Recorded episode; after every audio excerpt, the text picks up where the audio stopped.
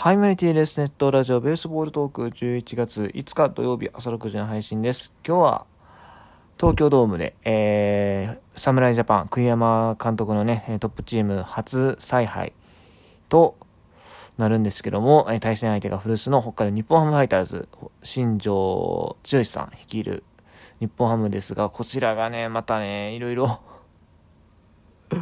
面白い戦いになりそうでして、いや、まあ、何が面白いってね、まず、阪神からトレード加入の、江越斎藤幸也が出てくるというところ。で、それから、杉谷拳士の、まあ、プロ野球選手としての最後の試合になるということですね。そしてさらにですね、えー、ちょっとこれはまあ、可能性が一応若干ある程度ではあるんですけども、ドラフト3位で、えー、日本ハムファイターズに入団が、本日、ん昨日決まったですね、え加藤豪介選手が、代打ぐらいなら出る可能性があるかもみたいなことをね、新庄監督が一応言ってたので、もしかしたらこれとんでもない試合になるかもしれない。僕はね、あの、本当に楽しみにしてます。はい。ということでね、えー、今日はまあ、でもその振り返りはまた後でやりますし、てかね、そもそもこの番組ちょっと最近収録が止まっててえー、今回まずそう、日本シリーズどうやねんと。うん。まあ、もう終わって、まあ一応ライブではちらっと話したんですけども、収録で、ちゃんと話してなかったかなと思うんで、えー、振り返っていきたいなというふうに思うんですが、結局日本シリーズは第7戦までもつれ込みましたと。で、そして、えー、オリックス・バファローズが、あオリックスとして20何年ぶり ?7 年？26年ぶりかの日本一そしてバファローズとしては初めての日本一あバファローズっていうのはこれはあのオリックス・バファローズになってからという意味ではなくて、まあ、もちろんそれでも初めてであるんですけどもあの昔の近鉄バファローズから含めて初めての日本一ということになりました。おめでとうございます。はい。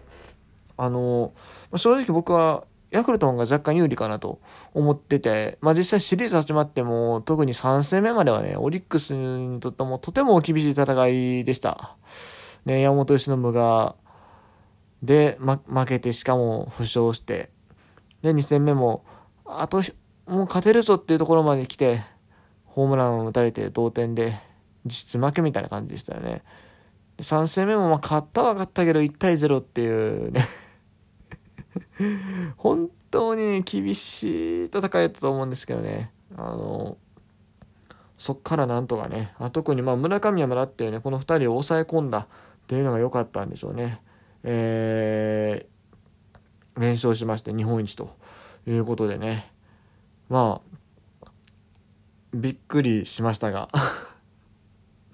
いや、あの、本当にこれ、あのー、前も言ったと思うんですけど、オリックスがそんな圧倒的に強いかっていうと、そんな感じはしないんですよ。うん。いや、まあ、ピッチャーは実際いいんですよ。うん、特に、中継ぎね。いいんですけども、中継ぎにも結局シーズン最終盤で出てきたイメージが強くて、歌川とか、あと、山崎総一郎もそう、山崎総一郎にしてもそうですけども、で、ワケスバックもまあ、シーズンの後半でね、あの、リリーフに回ってっていう感じだったし、阿部もまあ、ようやってはいるけどもやっぱり最後の方ちょっと調子崩れたし、クライマックス、やったっけあれなんか歌えた気がするし、そう、だからね、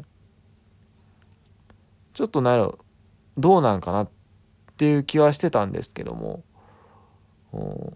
島打線も、うん、まあ、マスターがすごいんやけども、中川健太は確かによう打ってはいるけども、でも、ホームラン25本以上のバッターがいるわけでもなく、3割バッターも中川と増高だけかな。ま、そうすると中川3割乗ってたっけ？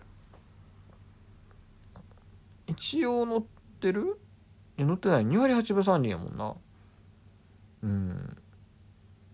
OPS も7割台じゃないですか。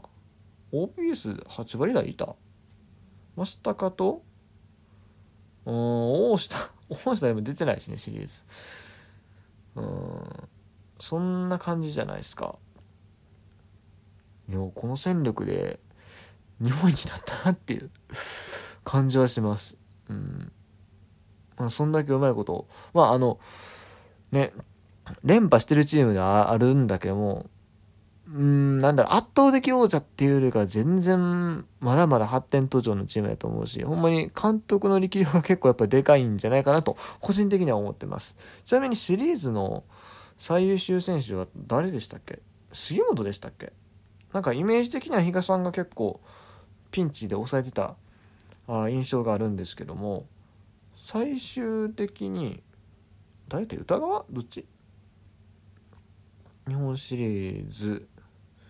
日本シリーズこれ公式サイトがちゃんとあるんですよね。えー、っと表彰選手、えー、最高主君選手賞が杉本裕太郎すごい。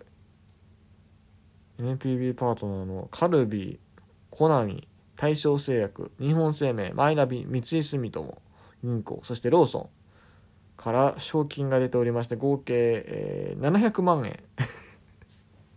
ということでね年俸の多分10分の1ぐらい。多分杉本選手年俸が7000万円やったような気がするんで間違ってた。ごめんなさい、で優秀選手がさ山崎幸也吉田正尚塩見安田塩見はなまたなあのやらかしがな。いや結構やらかすイメージないな塩見ほんま。重要なところでな。で関東選手賞オスナで SMBC みんな声援賞が村上宗隆という風になってます。ってことはリリーフ陣評価されてないの？オリックスは。え？いやそれはおかしいやろ。今回のシリーズオリックスなんで勝てたってまあもちろん増高選手のねあの方にでかかったけどもいや一番はやっぱリリーフやろ。そこを評価せえへんっていうのはどういうことやねんとね個人的には思うんですけども。うーん。ね。歌川でも比嘉でもええからね。選出してくれやっていう感じがするんですけどまあそこはねオリックス球団がねあの年俸にねなんとかうまいこと反映させてやってでもやっぱこうさ選手の経歴残るもんやからさ杉本。申し訳ない僕これは納得いかんですけどね。まあ売ってた？か。決勝だとか売ってたか。売ってたかもしれんけどよ。かもしれんけど。うーん。やっぱ納得いかんすね。リリーフ陣がね表彰されへんっていうのは。まあでももう終わったことなんでね。まあぐだぐだ言うてもしゃあないんですけども。まあまあまあまあ。来年以降それぞれねタイトル目指して。だって杉本杉本シリーズ打率2割3分1厘やん。吉田正尚1割7分4厘いやもちろんね。もちろんまああの重要な場面で打ってるってのはあるんでしょうけど。いやうんもやもやするな。もやもやするな。うん。ということでね。はい。あの、日本シリーズの振り返りはもう以上にしたいと思います。で、その他ね、戦力補強とか、まあなんかいろいろね、話のネタはいっぱいあるんですけども、今日はね、これさせてください。えー、ライブでやろうかなと思ったんですけど、ちょっとライブやとやっぱ30分、あるいは1時間だらだら喋っちゃうんでやめました。えー、これですね。阪神タイガーストップ神宮店閉店で発売されているこのお楽しみ袋をね、ちょっと開けていきたいなと思います。今回 M サイズ。中身何が入ってるでしょうか確かね、1万いくら相当のものを2000円台で売ってくれてたはずです。はい。もうほんまもうワンランク高価なやつもあったんですけど、もう僕が行った時にはね、それが売ってなかったので、えー、今回ちょっとこっちでね、妥協させてもらいましたというところで、では開けていきましょう。何が入ってんのかな？なんかね、下敷きとかなんやらいろいろ入ってるっての聞いてるんですけども、さあ、まず1つ目。これ中をね、できるだけ水にあげるから。1つ目。このタオルっぽいのいこう。なんやろ？あ、これユニフォームかな？これタオルっぽいや。これタオルやろ。ダウンドンお高山俊選手の、えー、タオルですね。写真付きタオル。いただきました。次、二つ目。これちっちゃいぞ。なんやろ？ドンえー、フリッキートラッキー。帽子のつばやデイバッグの肩紐につけて一緒に応援しようというやつ、あのな、よく帽子につけてるやつだよね。あの、バチバチの甲子園にいそうな、あの、バチバチの阪神ファンのおっちゃんとかつけてるようなやつ、いただきました。ありがとうございます。次、いただきまして、もう買ったんですけどね。3つ目、これドン、ちっちゃいぞ。あ、リストバンド、8番、佐藤輝明選手。これ2021年のビジター仕様っていう感じですかね。はい。これ明日つけていこうか。明日侍で佐藤選手出るんで、つけつけていきましょう。4つ目。これちっちゃいな。缶バッチかな。ダン。缶バッチちゃうわ。ジグソーパズルみたいなやつ、ニコ1キーホルダーっていただきました。これも前のデザインやな。てか、なんやこれ。古いトラッキーかな、これ。昔のユニフォーム着てるな、これ。まあなんかいただきました。はい。ニコイチキーホルダーじじ磁石でつながるお揃いで持てるということですが。ね、次。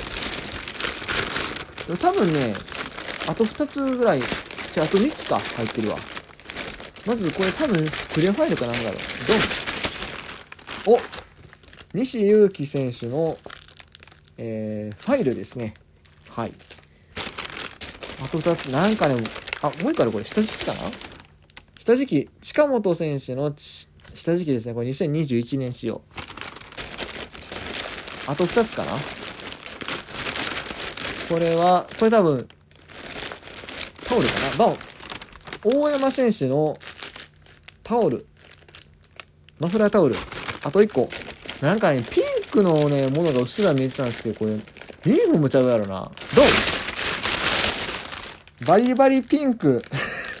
糸原選手のユニフォーム。